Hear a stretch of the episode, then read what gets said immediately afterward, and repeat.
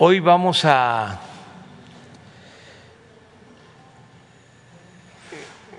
conmemorar el segundo aniversario de la Constitución de la Guardia Nacional. Es un día importante porque en poco tiempo esta institución está cumpliendo con su deber,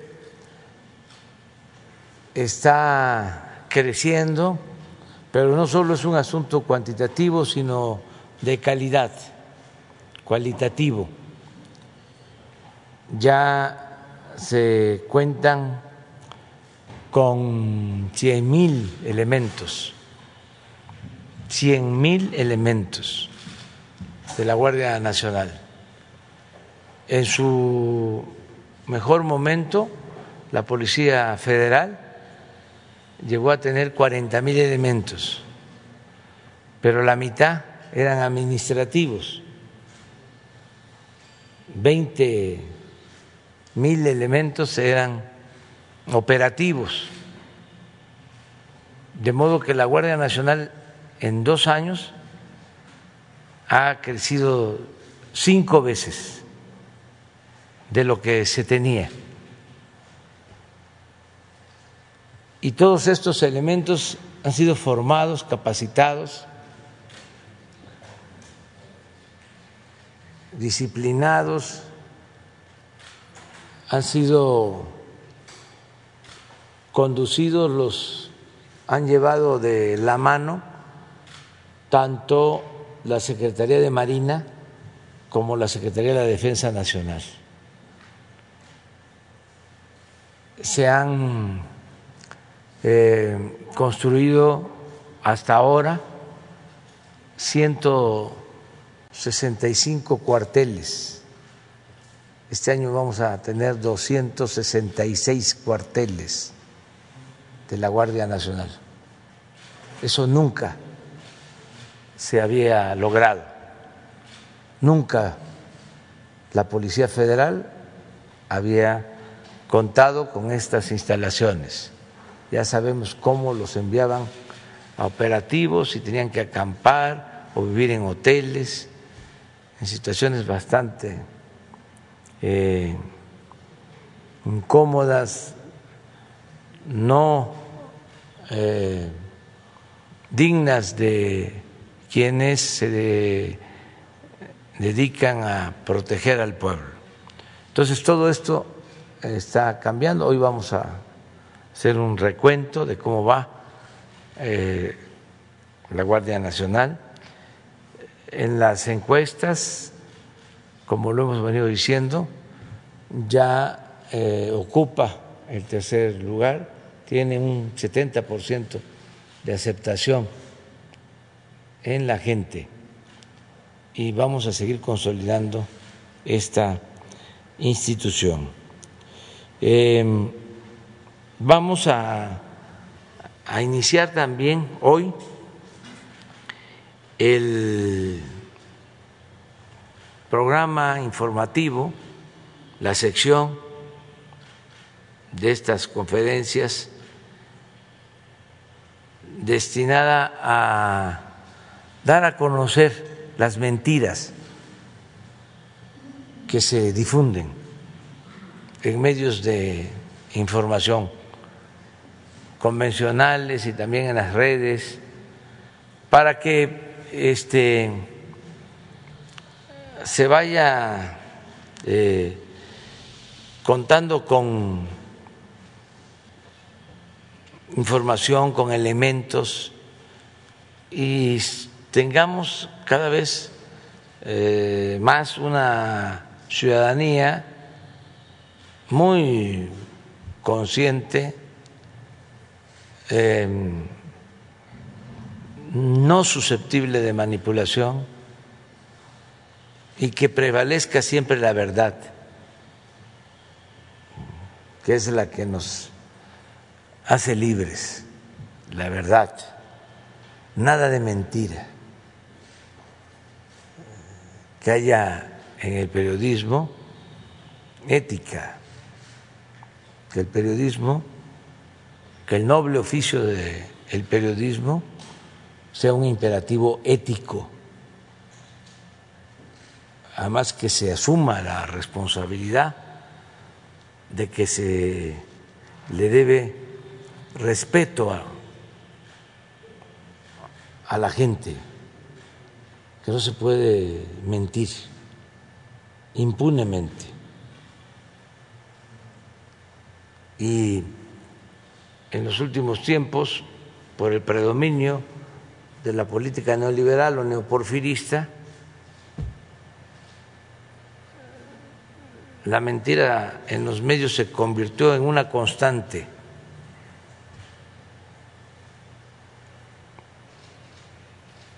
Y no había derecho de réplica. Ahora sí hay réplica, se garantiza el derecho a la información, no hay censura, hay libertades plenas. Y esto es muy bueno para consolidar la democracia. Entonces, vamos a iniciar el quién es quién en las mentiras de la semana, así se va a llamar. ¿Quién es quién en las mentiras de la semana?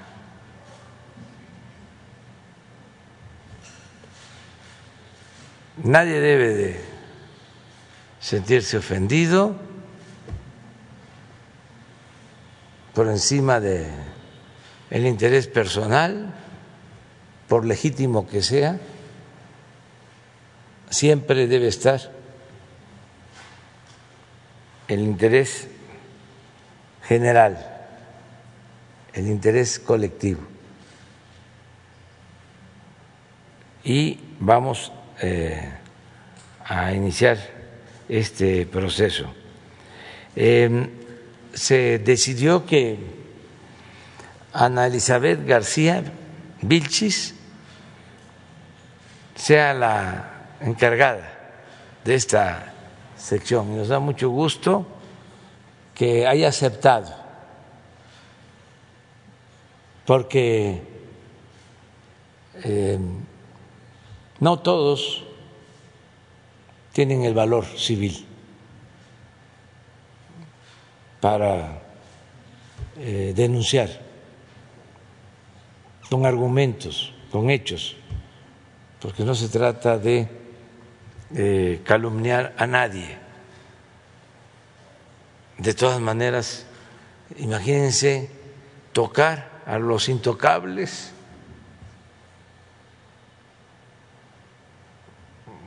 a los que se consideraban eh, intocables. Nada más ellos podían cuestionar y destruir.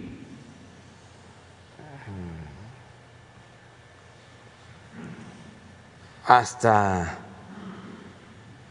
la dignidad, la moral, el prestigio de las personas. porque era el cuarto poder.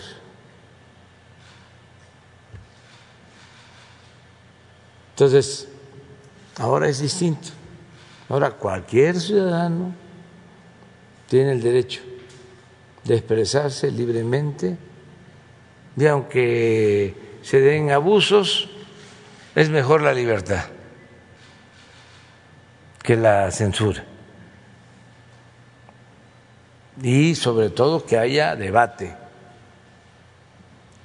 para que se vaya mejorando la vida pública.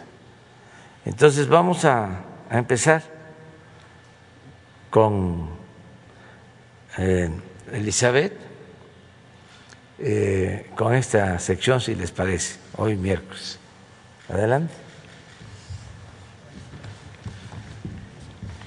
Buenos días a todas y a todos. Con su permiso, señor presidente.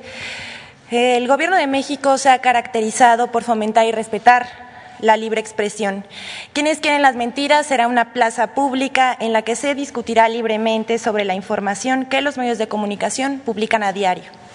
Ante el uso doloso y negligente de la información, la respuesta del Gobierno de la República de ninguna manera será perseguir ni censurar a periodistas y medios. Por el contrario, se trata de informar con la verdad para que el pueblo de México pueda ejercer su derecho al acceso a la información que le permita formar un criterio con certidumbres. La viralización y difusión con que las notas falsas se mueven a través de las cuentas de redes sociales de estos medios de comunicación y los mal llamados líderes de opinión, salvo sus honrosas excepciones, cometen abusos emitiendo amenazas, injurias, eh, calumnias e incluso incitaciones a la violencia, que pueden estar dirigidas hacia el presidente de la República, eh, funcionarios del Gobierno de México, instituciones y hasta usuarios que interactúan con alguna publicación. Este tipo de manifestaciones lacera la libertad de expresión, atenta contra la democracia, pero sobre todo obstaculiza que el pueblo decida, pues la consecuencia de las noticias falsas es que unos cuantos tengan el poder de determinar qué está bien hecho y qué no, en qué se debe gastar y en qué no, quiénes tienen derechos y quién no, quién tiene la madurez de ejercer el recurso público y quién no como si se tuviese la intención de infantilizar a la ciudadanía utilizando prejuicios y armas tan dolorosas como el clasismo y el racismo.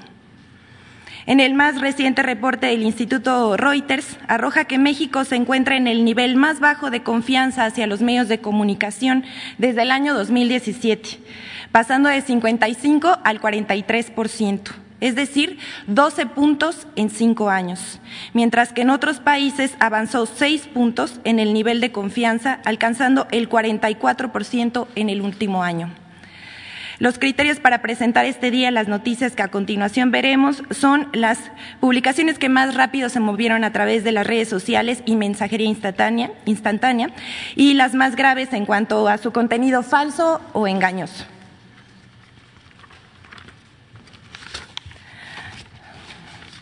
Este le, pusimos espionaje.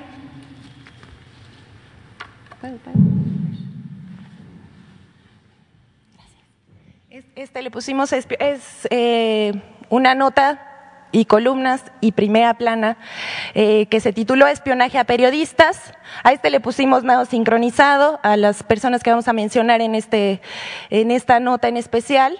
Eh, Estamos pensando en inscribirlas a las Olimpiadas en la categoría de nado sincronizado. Seguramente va a ser eh, medalla de oro. Nos traen la medalla de oro. Bueno, Aquí, eh, el 22 de junio, el abogado de, Televisa, Javier Tejado Donde, quien también ha sido colaborador de medios como Nexus y el periódico Reforma, escribe una columna ahora en el Universal titulada Aún no hay padrón de telefonía y ya empezó el espionaje. Al día siguiente salen eh, sendas columnas, Javier, eh, bueno, después de Javier Tejado, donde sale Raimundo Riva Palacios, Héctor de Mauleón, la, retoma la información Forbes y Carlos Loret de Mola, todos que se beneficiaban del régimen anterior neoliberalista. Bueno, al respecto en este espacio, el 24 de junio, el presidente de la República afirmó que es falso que se investigue y espíe a los reporteros y columnistas, ya que no hay necesidad, porque sabemos quiénes son. Bueno, aquí quiero destacar eh, algunas cuestiones que saltan a la vista. Después de que publica eh, Javier Tejado Donde, eh, abogado de Televisa, hay que decirlo, el día siguiente se publica una primera plana y varias columnas, aunque, y después viene la réplica que unos cuantos periódicos nada más publicaron. La siguiente, por favor. Esta es México contrató, contrató 35 millones de vacunas con una empresa fantasma. Eh, del portal Univision Noticias, periódico estadounidense. Eh, la nota eh, del reportaje corrió a cargo de la periodista Penny Ramírez eh, México contrató 35 millones de vacunas Cancino con empresa inexistente. a esta le pusimos generar percepción de corrupción con datos amañados.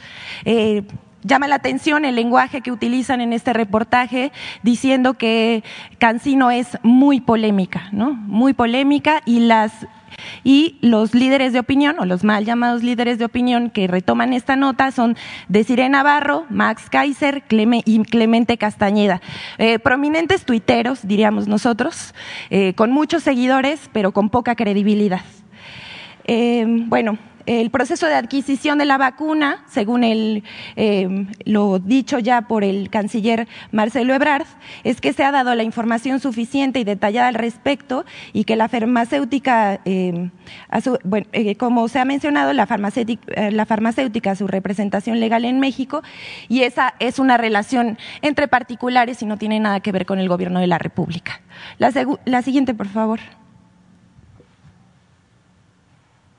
Bueno, esta dice, el exceso de basura radiactiva acecha a la central nuclear Laguna Verde. Bueno, eh, a este le pusimos la reproducción de contenidos en masa. Eh, bueno, esta es del periódico El País, un periódico español, todos conocemos eh, los que nos dedicamos al periodismo, conocemos al periódico El País, pero le decimos al pueblo de México, este periódico bueno, los dueños del periódico El País son empresas beneficiadas del régimen anterior en México, eh, salinistas, etcétera, y ellos publican esto. El exceso de basura redactiva acecha la central nuclear de Laguna Verde. Bueno, la nota es de Emilio Godoy. Lo que tenemos que decir es, de esta nota se publicaron 12 versiones. 12 versiones de la misma nota con el mismo contenido sin consultar al gobierno de México o pedirle su versión. Nosotros como, eh, como periodistas sabemos que hay que pedir también la versión para saber qué, eh, hay del otro lado. No se pidió ninguna. Eh, al respecto, la Secretaría de Energía, Rocío Nale, publica en su cuenta de Twitter la aclaración que tiene que ver con la planta nuclear y dice la planta nuclear de Laguna Verde es una instalación segura y vigilada, tiene área de almacenamiento seco, los almacenes de residuos de bajo y medio nivel son modulares, seguros y están licenciados. Esto fue un hilo de Twitter que la secretaria publicó, solamente tres medios de comunicación retomaron la nota solamente tres. Y la reproducción del contenido original de este periódico fue de 13. La siguiente, por favor.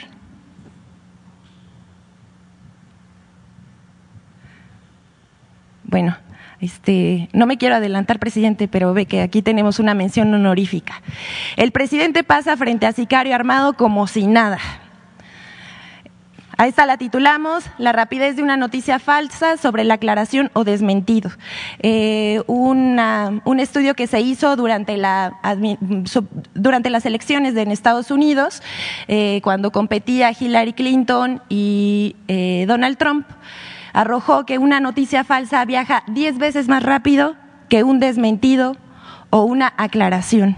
Entonces, el 11 de junio fue tomado por el reportero Gaspar Vela en gira por Guerrero al presidente saludando a una policía eh, comunitaria, a reporteros y también a ciudadanos.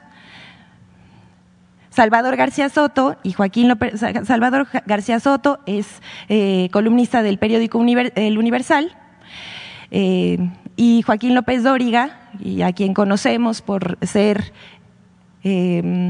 un vocero de Televisa y de sus intereses, eh, dice, en riesgo, el presidente López Obrador pasa frente a un hombre armado como si nada. El video está claramente cortado, no, está, no es una información precisa. Quien eh, aclara el video es eh, Carlos Montesinos, pero llama la atención cómo ellos tienen 500 mil reproducciones ¿Esto no genera percepción? Claro que genera percepción entre los, la, entre la ciudadanía que pues no tiene una información veraz, ¿no? Como dice el estudio de Reuters, pues por eso los ciudadanos dejaron de creer en los medios de comunicación y, y, los, y los columnistas, sí, Salvador García Soto, eh, Dice, el presidente pasa junto a este sicario armado y parece que ni siquiera se percata de su presencia, que no le incomoda ni a él ni a la seguridad presidencial. ¿Será que sabe que los narcos lo cuidan? Obviamente eh, bueno, López Dórica tuvo un poquito más de decencia porque dejó 27 segundos del video, pero el columnista eh, Salvador García Soto solamente 19 segundos. Hacer la repetir la mentira hasta que, bueno, él solito se la cree, ¿no? Pero bueno, ahí está, para que veamos. La respuesta a este tuit de Salvador García Soto fue de Carlos Montesinos y él dice, eh, ya el video original fue publicado el 11 de junio. Eh, los tuits publicados por Joaquín López Dóriga y Salvador García Soto, respectivamente, fueron del 27 de junio, en una clara embestida hacia el presidente de la República. La siguiente, por favor. Bueno, y esta está fresca, es nuestra mención honorífica de la semana, el Pinocho de la semana, Raimundo Riva Palacio. Eh, aquí vemos, eh, publica el primer tuit en tiempo real, la Guardia Nacional y la Policía Poblana están tomando las instalaciones de la Universidad de las Américas Puebla. Ayer hubo un operativo de la Policía Estatal de Puebla en donde, bueno, eh, por un conflicto, al parecer familiar entre la familia Jenkins, eh, estaban eh, intentando desalojar a una parte de la familia de la universidad. Entonces, pero él asegura que la Guardia Nacional está ahí. ¿Qué pruebas tenía en ese momento? Absolutamente ninguna. Eh, se puede ver registros fotográficos, videos de usuarios de redes sociales, de los propios alumnos, de los maestros, de los reporteros poblanos que estaban cubriendo la nota, nada. Pero él publica su primer tuit. Dos minutos más tarde vuelve a publicar otro tuit. En tiempo real, la Guardia Nacional y la Policía Poblana están tomando las instalaciones de la Universidad de las Américas eh, Puebla en este momento un minuto más tarde, la Guardia Nacional y la Policía Estatal de Puebla están desalojando a profesores y alumnos de las instalaciones de la Universidad de las Américas en Cholula, Puebla. Bueno, ¿qué tenemos que decir al respecto? La Guardia Nacional desmintió que fuera parte de este operativo. Eh, a las 11.42 de la mañana informa que al momento no participa en ninguna diligencia relacionada con la Universidad de las Américas en Cholula ni con ninguna institución educativa del Estado. Eh, bueno, lo que tenemos que decir al respecto es, quiere generar una percepción de que la Guardia Nacional eh, quiere primero desalojar, luego tomar instituciones educativas, eh, lo cual pues es verdaderamente pues ah bueno todavía me faltó. Después de todo esto reconoce es verdad, la Guardia Nacional no estuve. Más tarde, en otro tuit, cita el tuit de la Guardia Nacional. Pero estos tuits siguen y siguen teniendo interacción. A diferencia del de la Guardia Nacional que tiene 774 me gusta y eso es absolutamente natural porque las instituciones suelen tener menos interacción que los actores políticos, los periodistas, los artistas, cantantes, etcétera, el medio de la farándula. Aquí el señor Raimundo Riva Palacios tiene 3.384 eh, interacciones solo en me gusta. El último tiene 1.294 más 566 retweets. No borra sus publicaciones, las deja para eh, generar una percepción, eh, lo cual nos parece verdaderamente lamentable, porque su información está basada únicamente en percepciones. Ni siquiera había una foto, ni siquiera la publica, simplemente eh, la publica sin, sin ninguna prueba solo una percepción, haciendo, eh, utilizando las, las mayúsculas para generar pánico entre la población. Bueno, vamos a recordar, le vamos a dar su mención honorífica al columnista Raimundo Riva Palacio y vamos a recordarle al pueblo de México quién es. Él fue asesor de noticias con Salinas de Gortari. Que no se nos olvide esto y de cuánto laceró a nuestro país eh, el expresidente y también eh, sigue eh, promoviendo noticias falsas, imprecisas y pues también em, tenemos que decir que, que este tipo de información atenta contra la democracia por la que tanto hemos luchado en este país. Es cuanto, presidente. Gracias, Eliseo. Pues ahí está. Este, como ven, eh, este es el problema en los medios de información convencionales, con honrosas excepciones. Pero esto es lo que prevalece en todos los medios. Estamos viviendo eh, en uno de los peores tiempos, los peores momentos del periodismo en México. Y eh, yo tengo confianza, espero, que haya una renovación para que este, se informe con objetividad, eh, que haya equilibrios, que haya profesionalismo, que no se calumnie, que no haya mentiras, que se informe con la verdad y que se esté lo más distante que se pueda del poder político y económico y lo más cercano que se pueda al pueblo. Porque a nosotros este no nos afecta mucho hasta nos da elementos ¿no? para mostrar el bajo nivel moral de nuestros adversarios. Aplica la frase de Juárez, el triunfo de la reacción es moralmente imposible con esto. Pero ¿qué pasa con los ciudadanos? ¿Qué no tienen derecho a una información eh, veraz? ¿Y cómo algunos se tragan todos estos platos de mentira?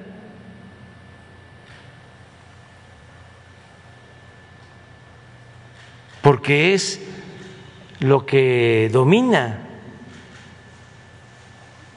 es el pensamiento dominante.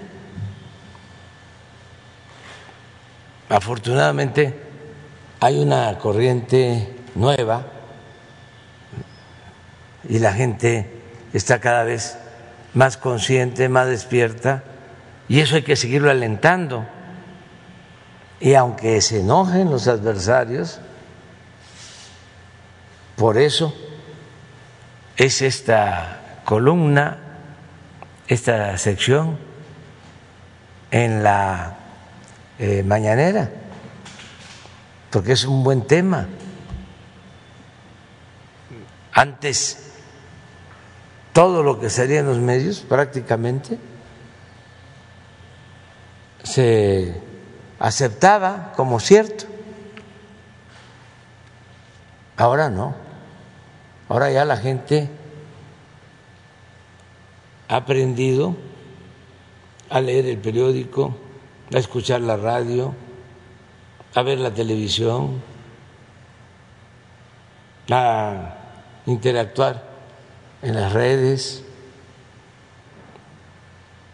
Vamos hacia una sociedad mejor y es muy importante el manejo de la información, toda la manipulación de la información, lo que sucedió con el, el, accidente lamentable, con la desgracia de la pérdida de vidas humanas, con el metro, fue tremendo el bombardeo. Y este, muchos terminaron de convencerse de que había que castigar al gobierno que represento, porque fue apabullante. Incluso hablaban por teléfono a las casas. Guerra sucia. Bueno, hasta el New York Times porque esto no es un asunto solo de México, es una crisis mundial de los medios de información.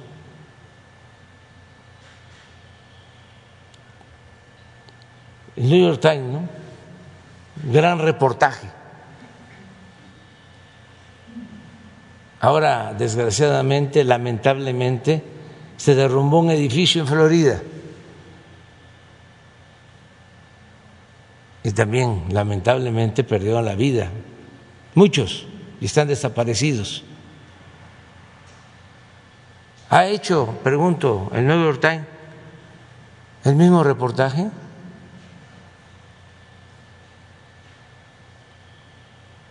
Aquí se conoce de esa lamentable noticia.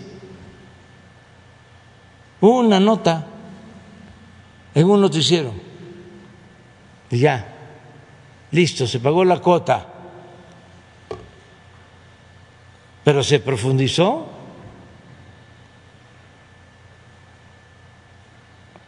No, pasó de noche.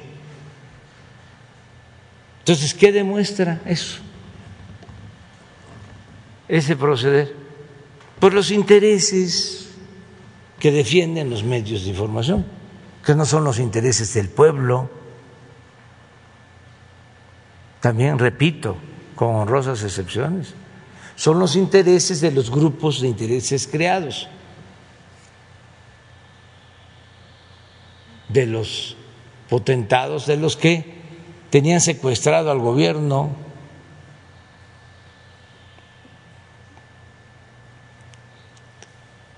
El gobierno era un comité al servicio de ellos. Y ahora están molestos. Y además, no solo es un asunto ideológico de que pensemos distinto, es también es un asunto de intereses asunto económico, se malacostumbraron a robar, a vivir a la sombra del poder público y se les hizo normal y la verdad no eh, consideran que sea este eh, injusto el que se piense en que nada más son ellos los únicos que pueden beneficiarse del presupuesto. Y a los pobres nada, porque los pobres están pobres porque no trabajan porque son flojos, indolentes.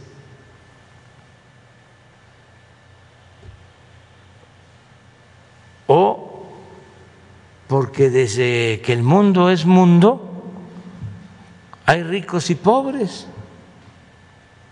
Y hay quienes gozan de suerte, y son afortunados y otros no, y hay que entenderlo así. Y llegar también a entender que el que nace pobre, pues va a morir pobre.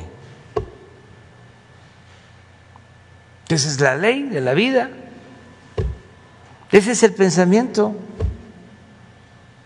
conservador, predominante, de tiempo atrás. Entonces, por eso la molestia, eso sí, este, la hipocresía por delante.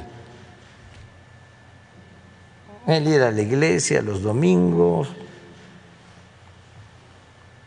confesar, comulgar, para dejar el marcador en cero, volver a pecar, y regresar el domingo a dejar otra vez en cero el marcador. y así hacia adelante. Y decirse cristianos. ¿Y qué fue la vida y la obra de Jesús Cristo? ¿No fue la justicia? ¿No fue ayudar a los desposeídos, a los pobres, a los humildes? ¿No lo seguían y lo espiaban y lo crucificaron por eso? Entonces, ¿qué es la religión si no es humanismo? ¿Qué es? Entonces, ya, fuera máscaras, acepten públicamente si no van a reflexionar en la intimidad y buscar cambiar, pues que se acepte que el Dios de los oligarcas y de los que piensan de la misma manera, pues es el dinero, es lo material. ¿Para qué se van a andar por las ramas? Porque es peor esa hipocresía.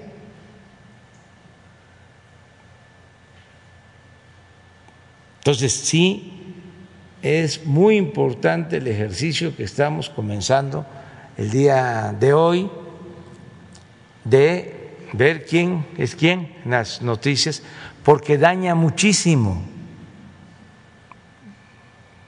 No se olviden, en la historia de México, lo que decía Lucas Alamán, asesor, ideólogo principal del conservadurismo en México, decía a mediados del siglo XIX, cuando fueron de nuevo a buscar a Santana, que estaba en el exilio, luego de la tragedia de que nos habían quitado más de la mitad del territorio y él había sido el principal responsable. Y van los conservadores a buscarlo de nuevo. Y le escribe Lucas Alamán. Es una carta que un día vamos a poner aquí.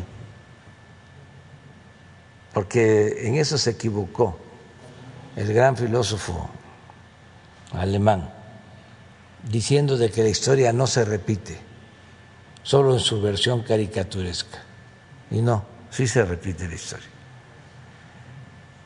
Y le dice Lucas Alamán, no se preocupe, venga, porque nosotros controlamos, en ese entonces se llamaba la opinión general, que ahora se le llama opinión pública. Y la controlamos porque somos los dueños de los principales periódicos de la capital y de las ciudades del país, de los estados del país. Y en efecto, pues regresa Santana y aplausos. Y ya lo demás pues fue el agravamiento de la tragedia. Ah, pásame el 1853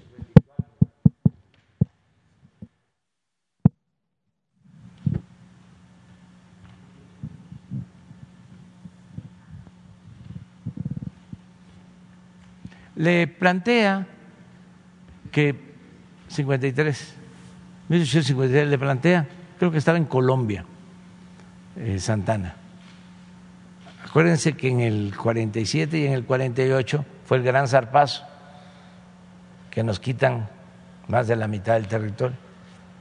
Y se va a Santana con toda su vergüenza y con todo el daño causado al exilio. Y luego deciden los conservadores irlo a buscar. Como diez años después fueron a buscar a Maximiliano y a Carlota. Nada más que esta historia durante el periodo neoliberal se quiso borrar. Era el fin de la historia. ¿Para qué estás hablando de esto? Esto es anacrónico. Pensemos en el futuro. Pues el que no sabe de dónde viene, difícilmente va a saber hacia dónde va. Y la historia es la maestra de la vida. Bueno, fíjense, le dice Alamán, estos son los puntos esenciales de nuestra política que hemos debido exponer franca y lealmente, como que estamos muy lejos de pretender hacer misterio de nuestras opiniones. O sea, somos muy francos. Ojalá y así fueran los conservadores de ahora. Y para realizar estas ideas se puede contar las ideas conservadoras, es el fuero a las clases dominantes, que es lo que propone. Ese es el pensamiento conservador. Para realizar estas ideas se puede contar con la opinión general, lo que ahora se llama opinión pública que está decidida en favor de ellas, de esas ideas conservadoras, y que dirigimos, la opinión general, por medio de los principales periódicos de la capital y de los estados que todos son nuestros.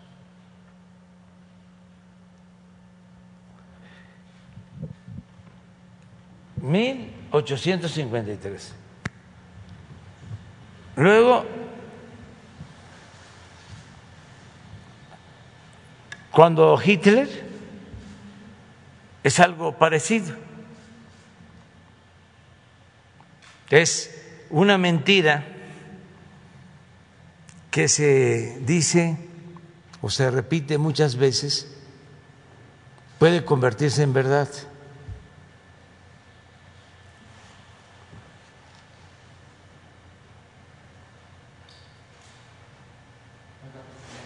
Sí.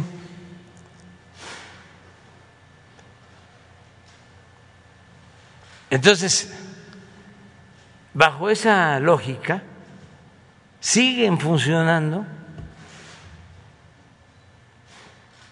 la mayoría de los medios de información, con honrosas excepciones. Y hay que este, regresar a la historia para ubicarnos acerca de lo que está sucediendo. Afortunadamente, pues eh, ahora tenemos manera de replicar también eh, Santana le pide en ese entonces la opinión a un liberal, a Miguel Lerdo de Tejada, y él le dice, ya el país no aguanta más conservadurismo. Si regresa y se impone, usa una palabra, un término muy apropiado. Dice, eh, su dominio va a ser transitorio, no va a tardar, porque ya hay elementos nuevos, ya la sociedad no podría aguantar una tiranía. Y así sucedió. O sea, pero estaban las dos cartas, la de Lucas Alamán y la de Miguel Lerdo de Tejada. Este tema que estamos tratando sobre los medios es muy importante y eh, ojalá nadie se sienta ofendido y eh, que se continúe el debate sobre esos temas para que se vaya enriqueciendo la vida pública. Eso es lo que consideramos. Lo vamos a hacer todos los miércoles. Va a estar aquí Elizabeth. Este, todos los miércoles. Sobre el tema. Buenos días, presidente. Eh, Hans Salazar de Noticiero en Redes. Eh, a propósito de esta sección que hoy se inaugura, eh, si me permite, antes de preguntarle, quiero hacer citar a alguien que se fue apenas, a un monero, que varios moneros de nuestro país combaten las fake news de una manera magistral, y esta es una manera de homenaje, citarlo a él. Antonio Alguera un día lo entrevistaron hace no mucho y respondió lo siguiente, el tema de fondo es la resistencia contra el neoliberalismo. Por ejemplo, hoy en día nos dicen, ustedes son oficialistas. A ver, sí, pendejo, de un gobierno que es antineoliberal. Pues, ¿qué esperaban? ¿Qué coño esperaban? A eso nos hemos dedicado toda la vida profesional. Yo todos mis monos son contra el neoliberalismo. Pues esto es lo que me esperaba y si me dicen a mí monero oficialista, ¿sabes qué? A mucha honra y encantado de la etiqueta. Me la pongo aquí, pero oficialista de este gobierno, no del PRI o del PAN. No me jodas. Esa manera de recordar al monero Elguera. Eh, a pues propósito de esta sección. La pérdida de un periodista, caricaturista, de lo mejor, ejemplar. Todos los seres humanos ¿no? Eh, aportamos algo, pero hay quienes son imprescindibles. Y ese es el caso de Elguera. Va a ser muy difícil de reemplazarlo, porque eh, era pues un buen ciudadano, un patriota, una gente defensora de las causas justas, inteligentísimo, creativo con una definición clara, no andaba este, escondiéndose o simulando de que era independiente, de que era objetivo, de que él prefería este, tomarle distancia al poder, cuando sabemos que los que así actúan por lo general tienen partido, son del conservadurismo y se escudan en eso, decir que son independientes, que son objetivos. En la historia del periodismo en México, pues no ha habido más que dos posturas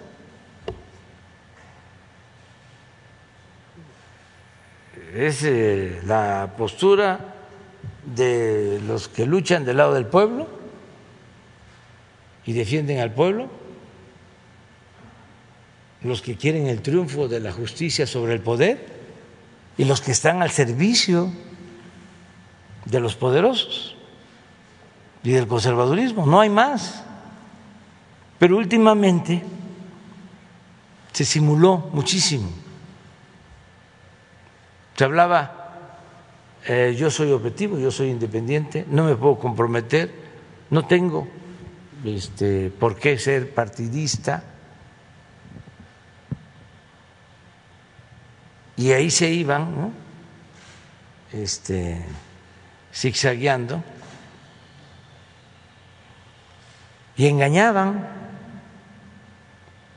Ahora, en ese sentido, se ha avanzado muchísimo, porque son tiempos de definiciones. Los intelectuales orgánicos aparentaban, que eran progresistas, incluso algunos hasta de izquierda, que estaban del lado del pueblo. No, estaban siempre del lado del poder. Y este le servían al régimen para justificar la corrupción y todas las atrocidades que se cometían. Ahora no. Por eso duele mucho lo de Elguera, porque imagínense, caricaturistas se cuentan con los dedos de una mano. Pueden haber 50, 100, pero yo diría 5. O sea, Elguera, que se nos fue, el Fisgón, Hernández, Hernández, Helio Flores, Helio Flores, cuatro, ya se nos fue Naranjo, se nos fue Ríos, eh, también eh, Rocha, Rapé, y se acabó. Ya no hay más. Eso sí, son muchos, pero no tienen el talento de estos, que son pocos. por ejemplo, el caricaturista estrella del Reforma, Calderón, pues ese, este, yo creo que ninguna de esas hace reír a los potentados, porque está difícil. Este, que les guste también, ¿no? Pero puede ser.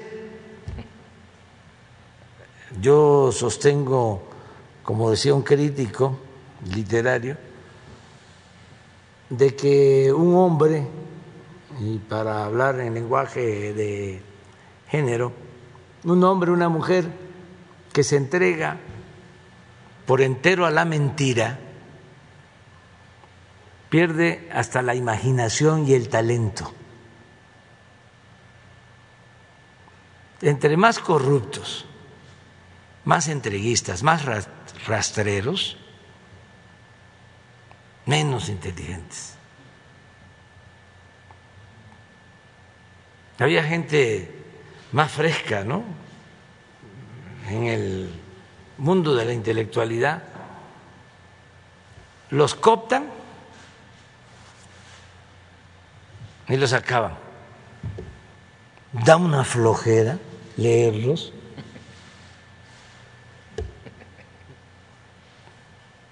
son como un tafil. Ya no hay tafil, fíjense, porque lo producía Pfizer y ahora está dedicado a hacer vacunas. Entonces ya no queda más que el té de tila. Y leerlos. Muy bien. Primer, presidente, eh, también a propósito de las eh, noticias falsas, recientemente un grupo de periodistas ha iniciado una campaña de desprestigio, discriminación y calumnias contra Tláhuac, precisamente a partir de y su población.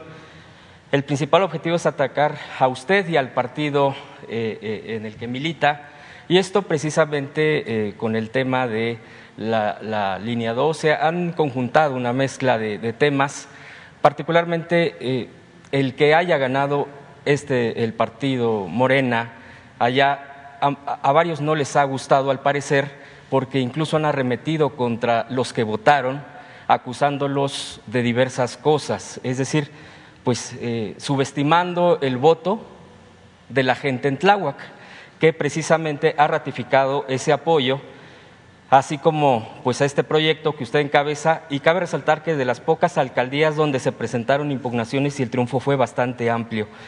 Eh, la pregunta sería, eh, ¿usted qué les diría a los habitantes de Tláhuac, concretamente del oriente de la ciudad, que están sufriendo este linchamiento mediático, acoso y discriminación por parte de quienes atienden la agenda nacional contra su persona y la 4T? Habrán acciones en conjunto con el Gobierno de México encaminadas a socializar el bienestar, la igualdad, las oportunidades y la inclusión para que la gente goce de los plenos derechos. Y finalmente, usted personalmente visitaría Tláhuac en términos de, eh, pues, eh, en, el marco de, atender eh, la, pues, este respaldo que le dio la alcaldía de Tláhuac. Yo soy de Tláhuac, lo de reconocer, y estas líneas precisamente van en ese sentido y citando estos ataques que vivimos, los que vivimos en esta alcaldía al, al sur oriente de la ciudad. Bueno, mire, la gente de la ciudad en general es muy fraterna. Esto que se vivió ahora es un eh, mal momento eh, por la guerra sucia que fue intensa, despiadada y confundió a muchos. Pero estoy seguro de que van a pensarlo los que votaron por el bloque conservador.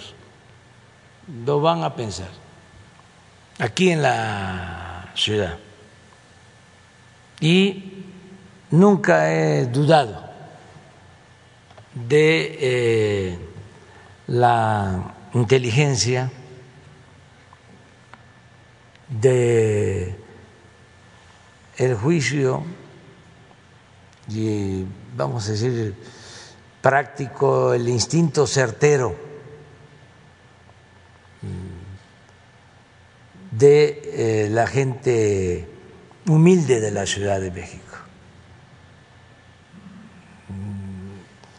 a mí me apoyaron en los momentos más difíciles. Cuando la ola de derecha este,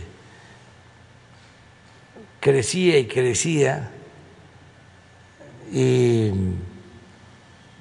parecía que eh, iban a imponerse en todos lados, en Tláhuac, en Iztapalapa salimos adelante. Esto en el 2000. La gente humilde, la gente pobre, muy leal, muy fraterna. Y ahora lo mismo, porque este no tiene odios. no eh, eh, tiene malos sentimientos. Entonces pasa una desgracia tan tremenda, terrible como la del metro, y ellos pues como buenos seres humanos, como buenos ciudadanos, como buenos cristianos, lo primero que se piensa es, no hay mala fe, ni modo que alguien sea tan perverso para estar provocando un accidente así. Que sea algo premeditado.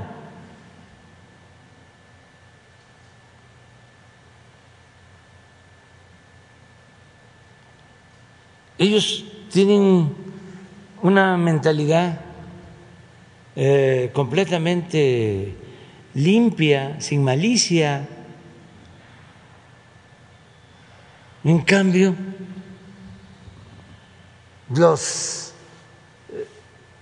fanáticos del conservadurismo, aunque no usen el metro, y esos están pensando, ¿cómo les hacemos daño con esto? Aunque vayan a misa.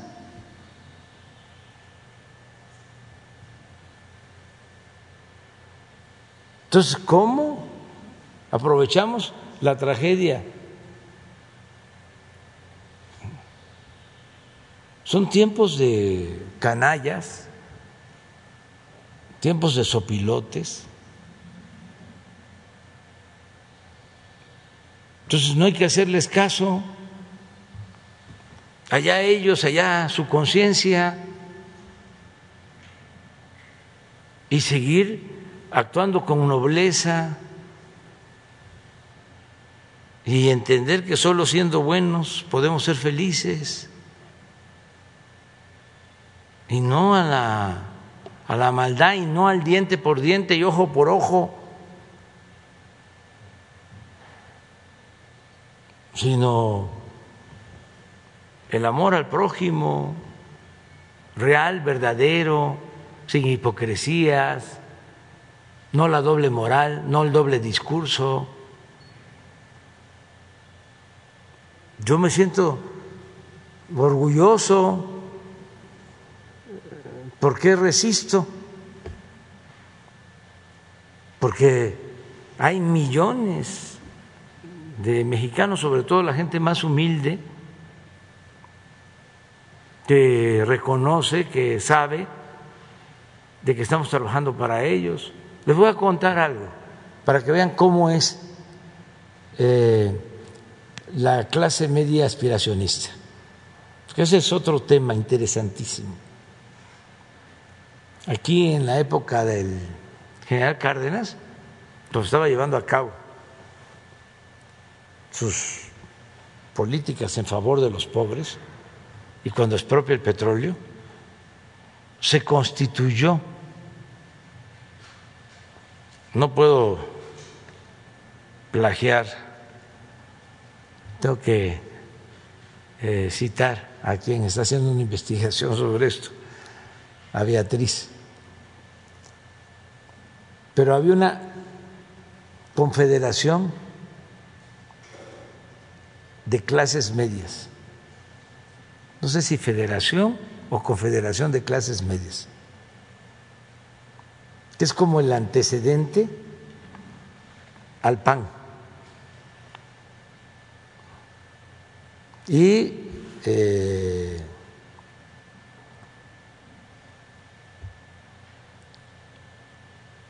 fascista. Incluso es casi seguro que los volantes los hacían en Italia.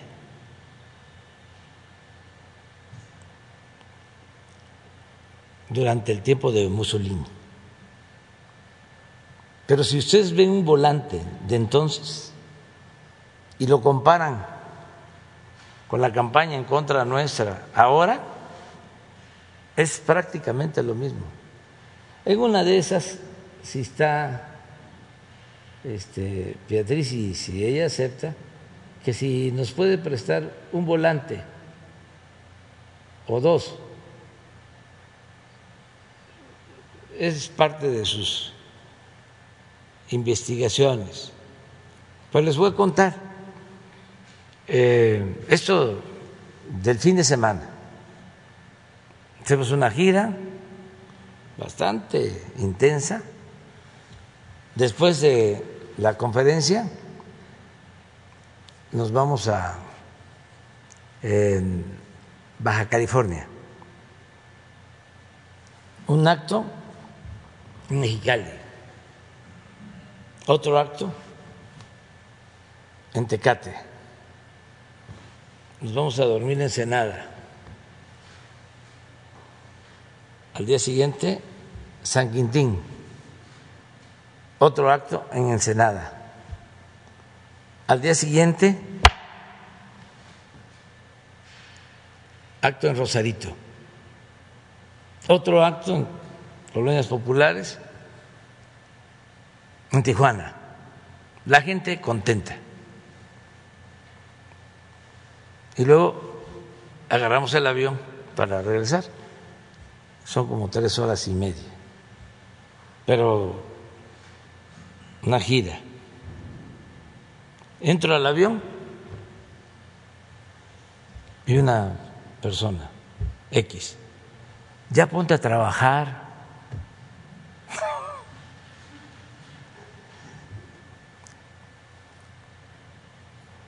Pero esa es la mentalidad. ¿Cuándo voy a convencer a ese señor? Está muy difícil. Es como decía el maestro Pellicer, siga usted su camino. O sea, ya es un pensamiento mm, reacio, ya no se le puede este, convencer con nada. Yo le diría a quienes este, se preocupan mucho por esto, que no se preocupen tanto, que para no perder el tiempo y para ir a lo seguro hay que seguir atendiendo a los pobres, a la gente necesitada y confiar en que hay integrantes de la clase media que son muy conscientes, que están muy informados y que son muy humanos, muy fraternos y que alcanza con los pobres y con los sectores de clase media, progresistas, inteligentes, conscientes, fraternos, alcanza para ser mayoría.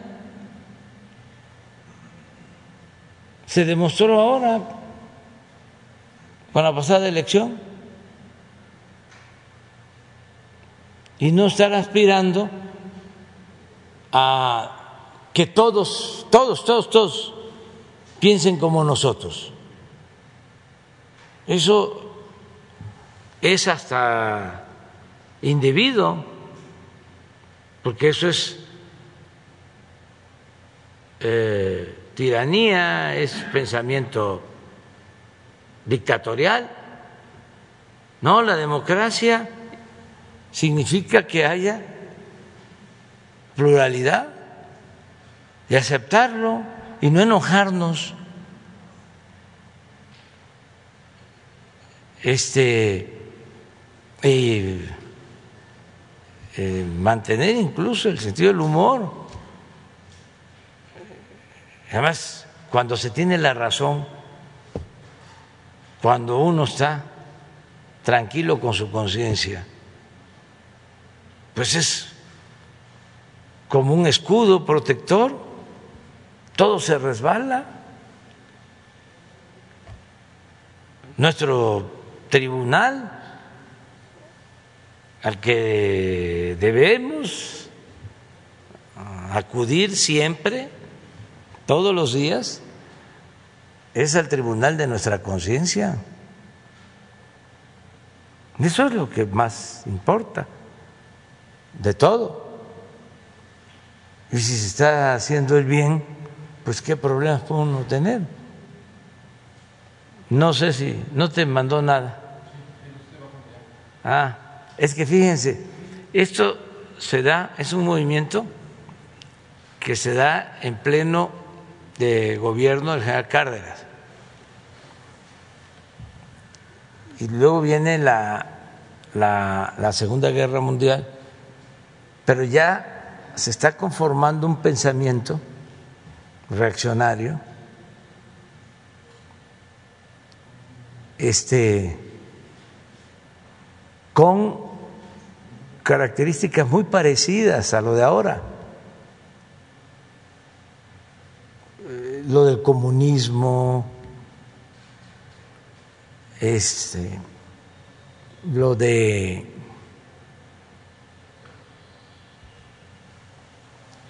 el sometimiento, ¿no? Mediante la dictadura. Miren, este es un volante, es interesantísimo. Es que Beatriz, eh, déjenme presumir, este, se dedica a la investigación y está en archivos constantemente. Así hay mucha gente, pues para entender lo que sucede.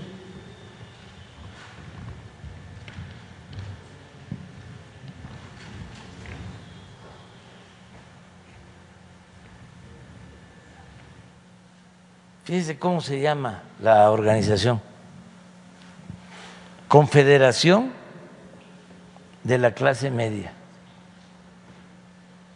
¿Se acuerdan que dije de que las clases medias habían apoyado a Hitler y que las clases medias habían apoyado a Pinochet y que las clases medias habían apoyado a Huerta? Entonces, no es generalizar, es que son muy susceptibles de manipulación las clases medias. Por eso es importante el tema. Dice, obrerismo sí, justicia social sí, organización sindical sí, comunismo no. Y aquí es donde se infiere que el volante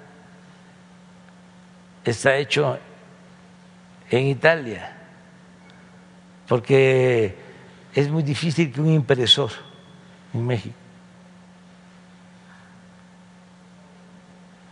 es debe ser porque es traición a la patria,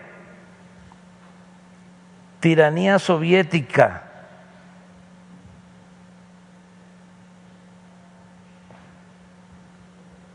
esclavitud ignominiosa, odio y destrucción.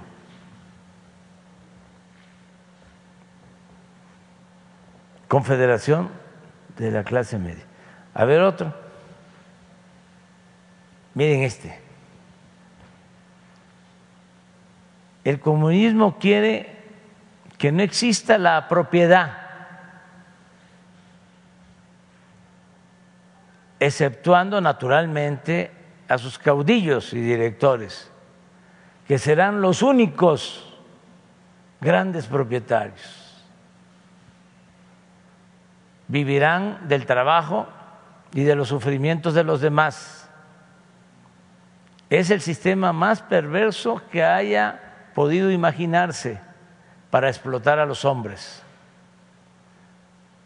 Es la negación de la humanidad misma, mexicanos. Si no destruimos el comunismo, él destruirá nuestra familia. ¿Se acuerdan aquello de la tacita? Si no ganamos la Cámara, vamos a perder el país. Si no destruimos al comunismo, él destruirá nuestra familia, nuestras ideas morales, nuestra civilización, nuestros anhelos de libertad, nuestra patria, para convertirnos en un rebaño explotado por líderes omnipotentes al servicio de extranjeros perniciosos. Viva México fuerte y unificado. Muere el comunismo. Confederación de la clase media.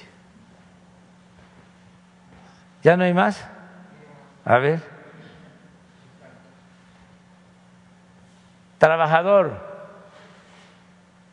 El Frente Popular Español, esto es cuando ya estaba eh, por desatarse la guerra civil española. Trabajador, el gobierno del general Cárdenas. El Frente Popular Español es el organizador de la matanza en España. El Frente Popular Mexicano prepara la matanza de patriotas en México. Combate a los traidores enmascarados. Son filiales de Moscú, Confederación de la clase media. Es interesante el tema. Ya la vamos a dejar hasta ahí, está muy, este, Presidente. Mañana de continuamos porque este, tenemos que ir a lo de la Guardia. Presidente, nada más preguntarle si eh, de lo que le decía yo, nada más si próximamente tiene planeado ir a Tláhuac. Vamos a verlo con la jefa de gobierno, a ver si hacemos un, una gira, un recorrido por la ciudad, a ver qué, qué opina ella este, ella está trabajando muy bien. Claudia es excepcional, es una jefa de gobierno eh, trabajadora, con convicciones, honesta, con buenos sentimientos. Entonces, este, vamos a seguir trabajando juntos. Eh, ayer eh, estuvo el ingeniero Carlos Slim. Quiero agradecerle de que independientemente si estuvo bien o estuvo mal construido el metro o el tramo que le correspondió a su empresa, independientemente de si tiene pruebas que él asegura este, tener, y le creo, de que entregó la obra, la recibieron, que este, fue una obra concluida, independientemente de eso, y que además la autoridad judicial tiene que hacer la investigación, él vino ayer a expresarme que se va a hacer cargo de la reconstrucción de todo el tramo. cuidando que quede con toda la seguridad necesaria y sin que le cueste al pueblo, sin eh, pedir nada de presupuesto, que es su compromiso y que no va a esperar este, a la cuestión judicial que ya este, van a empezar a ponerse de acuerdo con Claudia, con los ingenieros eh, de la comisión encargada, para que en un año, como lo dijimos aquí, esté funcionando de nuevo la línea, en beneficio de la gente. Entonces, se lo agradezco y ojalá así también actúen otros empresarios. Él va a pagar todo, este, se comprometió a eso y eh, asegurando o externando de que para ellos la obra está concluida y que han transcurrido muchos años y que ya estaba en uso y que no pueden ellos cargar con toda la responsabilidad, pero que no es ese el tema, que lo importante, lo más importante, es que se rehabilite la línea, que él está dispuesto a hacerlo, que no quiere presupuesto, que lo va a financiar su empresa y que se va a terminar en 12 meses. Y ese tramo por lo que corresponde a él, pero ya dio eh, de ejemplo. Y yo espero que las otras empresas hagan lo mismo. Muchas gracias. Gracias, presidente. Ah, mañana hay informe, porque mañana es un día especial. Cumplimos tres años del triunfo, tres años. Entonces va a haber un informe eh, aquí, como los hacemos cada tres meses, a las once de la mañana vamos a tener este informe mañana a las 11. De todas formas, este, ¿cómo ven ustedes? Eh, ¿Estamos en la mañana? Mejor el informe, ¿no?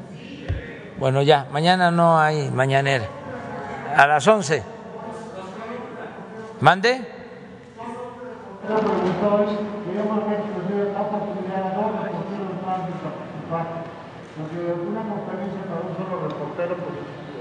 Bueno, bueno, vamos a hacer esto, tú y el otro compañero, este pasado mañana, ¿de acuerdo? El viernes. Es que hay temas muy importantes. Esto de hoy es mm, básico, ayuda mucho a entender y a todos nos ayuda, todos aprendemos.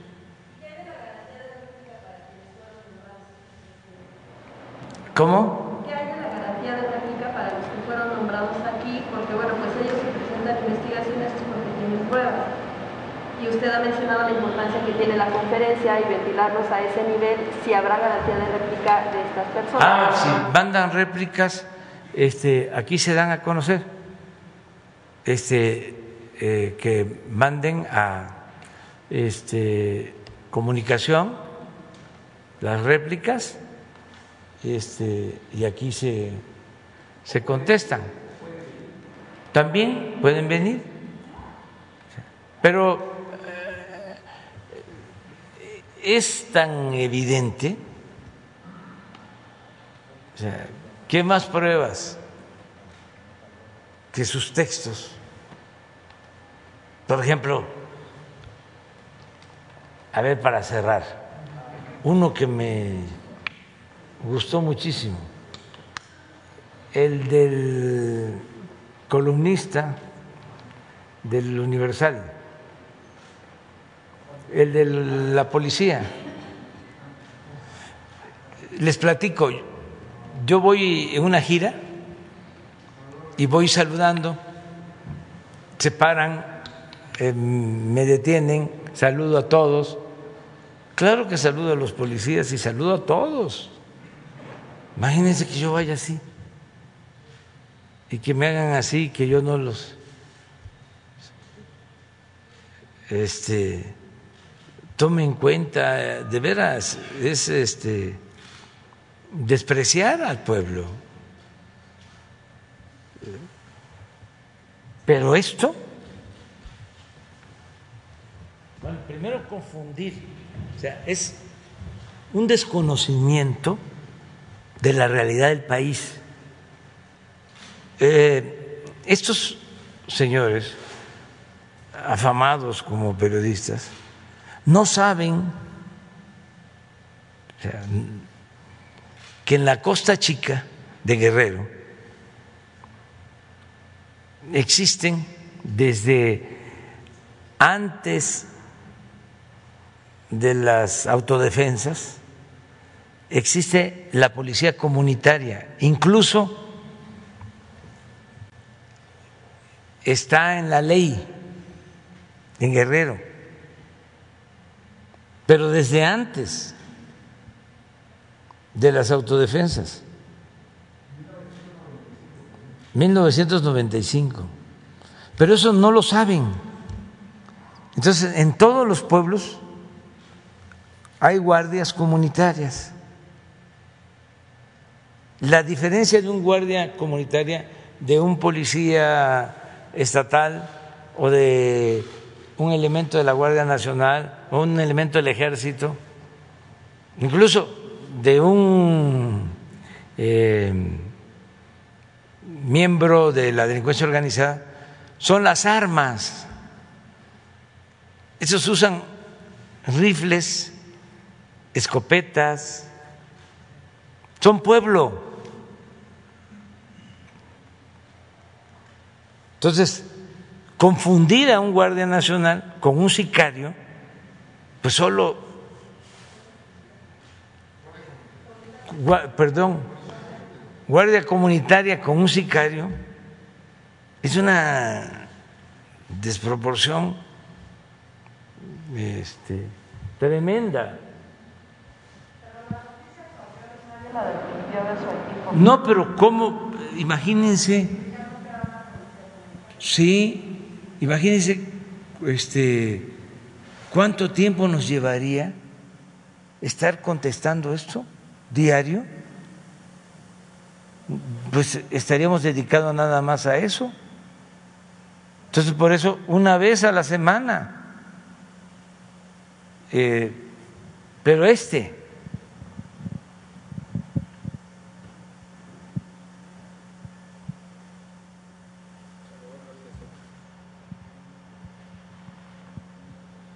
el presidente pasa junto a este sicario armado, o sea, primero ¿Qué pruebas tiene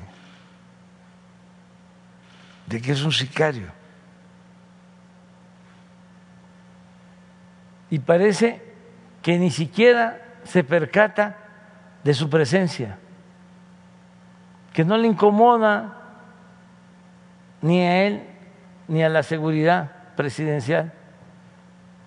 ¿Será que sabe que los narcos lo cuidan?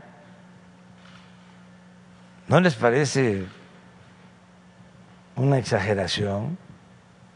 O sea, una insinuación de mala fe, una calumnia.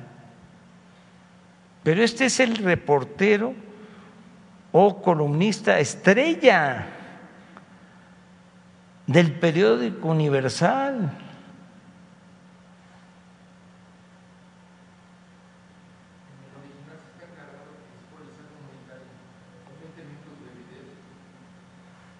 Sí, pero y lo que menciona Elizabeth, esto se repite y tiene ocho mil me gusta.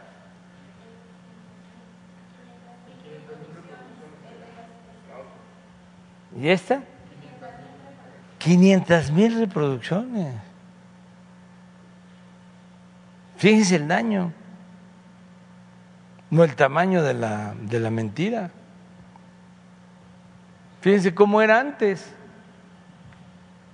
No, pues dominaban completamente.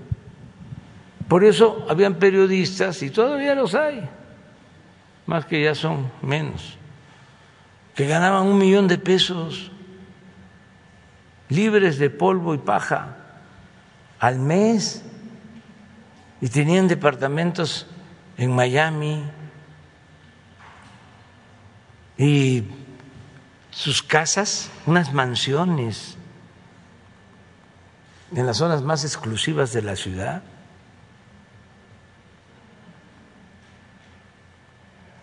Porque pues eran este el gran poder, el cuarto poder. Entonces todo eso ya no funciona. Y es bueno el debate,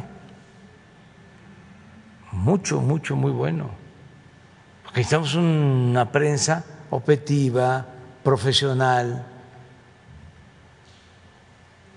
apegada a la verdad, con ética y, repito, no es un asunto solo de México, es mundial.